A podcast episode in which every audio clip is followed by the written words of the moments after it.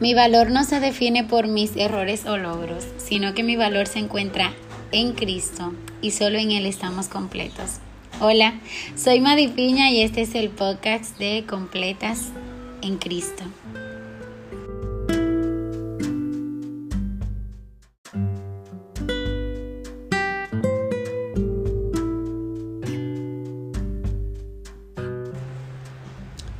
Si mi confianza no está puesta en el lugar correcto, mi trabajo como madre no dará fruto para la eternidad. Meditaba en esto al leer las historias de Jocabet y Ana. Sé que muchos hemos escuchado esta hermosa historia de cada una de ellas. La de Jocabet la podemos encontrar en el libro de Éxodo capítulo 2 del versículo 1 al versículo 9 donde nos da el relato de cómo el faraón había dado un decreto de que eh, mataran a todo niño eh, nacido en ese tiempo. Y Jocabé toma una decisión determinante de esconder a su niño, pero luego de tres meses de nacido ya no puede esconderlo más y decide hacer una cesta, una canastilla de juncos y ella la cubre, la protege y la coloca a la orilla del, Nilo, del río Nilo. Entonces, eh, su hija Miriam, María, es quien da seguimiento hasta donde llegue la cesta y sabemos que llega a manos de la hija del faraón y entonces ella se encariña con el niño. El Señor puso gracia porque sabemos que todo es orquestado por el Señor. Gloria a Dios. Y la hermana se acerca y le dice a, la hija del faraón que si quiere que llame a una nodriza.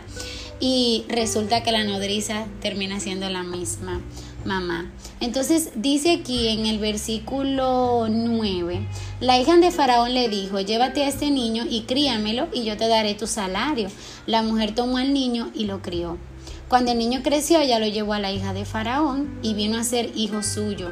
Le puso por nombre Moisés diciendo, pues lo he sacado de las aguas. Vemos que aquí hay una rendición a la voluntad del Señor y algo maravilloso es que Dios da la oportunidad a Jocabet de criar a su niño hasta una edad ya determinada donde vamos a decir que disfrutó una de las etapas más importantes que como niño son necesarias para la formación. También cuando vamos al libro de Primera de Samuel, eh, capítulo 1, vemos el relato de Penina y Ana. Ana eh, duró tiempo siendo víctima de bullying, diríamos, de mucha burla de parte de Penina, porque no podía tener hijos. Pero hubo una decisión eh, que determinó el curso de su vida y fue que llevó su petición, su dolor, al lugar correcto y fue a la presencia de Dios. Ahí derramó todo su corazón. Su dolor y angustia fueron comprendidos porque lo llevó al lugar correcto y fue a la presencia de Dios. Y ahí ella encontró respuesta.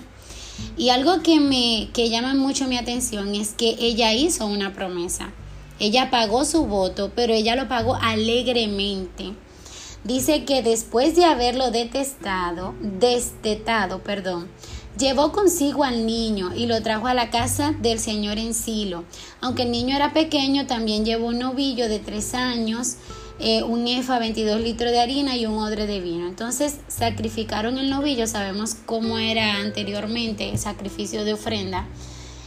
Y, pero lo que llama mi atención, como dije, es que Ana dijo, vive su alma, Señor mío, yo soy la mujer que estuvo aquí junto a usted orando al Señor. Por este niño oraba y el Señor me ha concedido la petición que le hice, por lo cual yo también lo he dedicado al Señor. Todos los días de su vida estará dedicado al Señor y adoró allí al Señor. Ana lo entregó en adoración. Wow, qué, qué hermoso. Vemos la rendición de estas dos mujeres a la voluntad del Señor.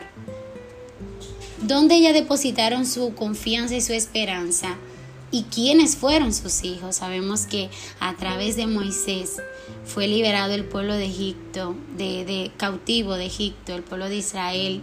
Y como Samuel, wow, tremendo profeta, siervo del Señor, recto su camino y fiel a Dios en todo momento. Y, y, leyendo más adelante vemos el cántico de Ana, la adoración, esa entrega, esa devoción. Y nos da grande enseñanza. O sea, como madre nosotros tenemos una lista interminable de quehaceres y muchas demandas, exigencias, opiniones, pero todo eso depositémoslos en las manos del Señor. Días atrás meditaba en esto y es que Jonathan Edwards solía orar y pedirle a Dios, cristiano, hace un tiempo atrás y decía, sella la eternidad en mis ojos. Esta debería ser nuestra oración cada día y más en este trabajo tan maravilloso porque son discípulos, siervos que nos han sido entregados para guiar y encaminar al Señor, para llevar a un camino donde le lleve una eternidad en Cristo y sol y que mientras estén aquí en la tierra den gloria y honra al Señor en todo momento. Como madres necesitamos entrenarnos para enfocarnos en las cosas que son invisibles y eternas. Tengamos siempre eso presente. Dios te bendiga y Dios te guarde.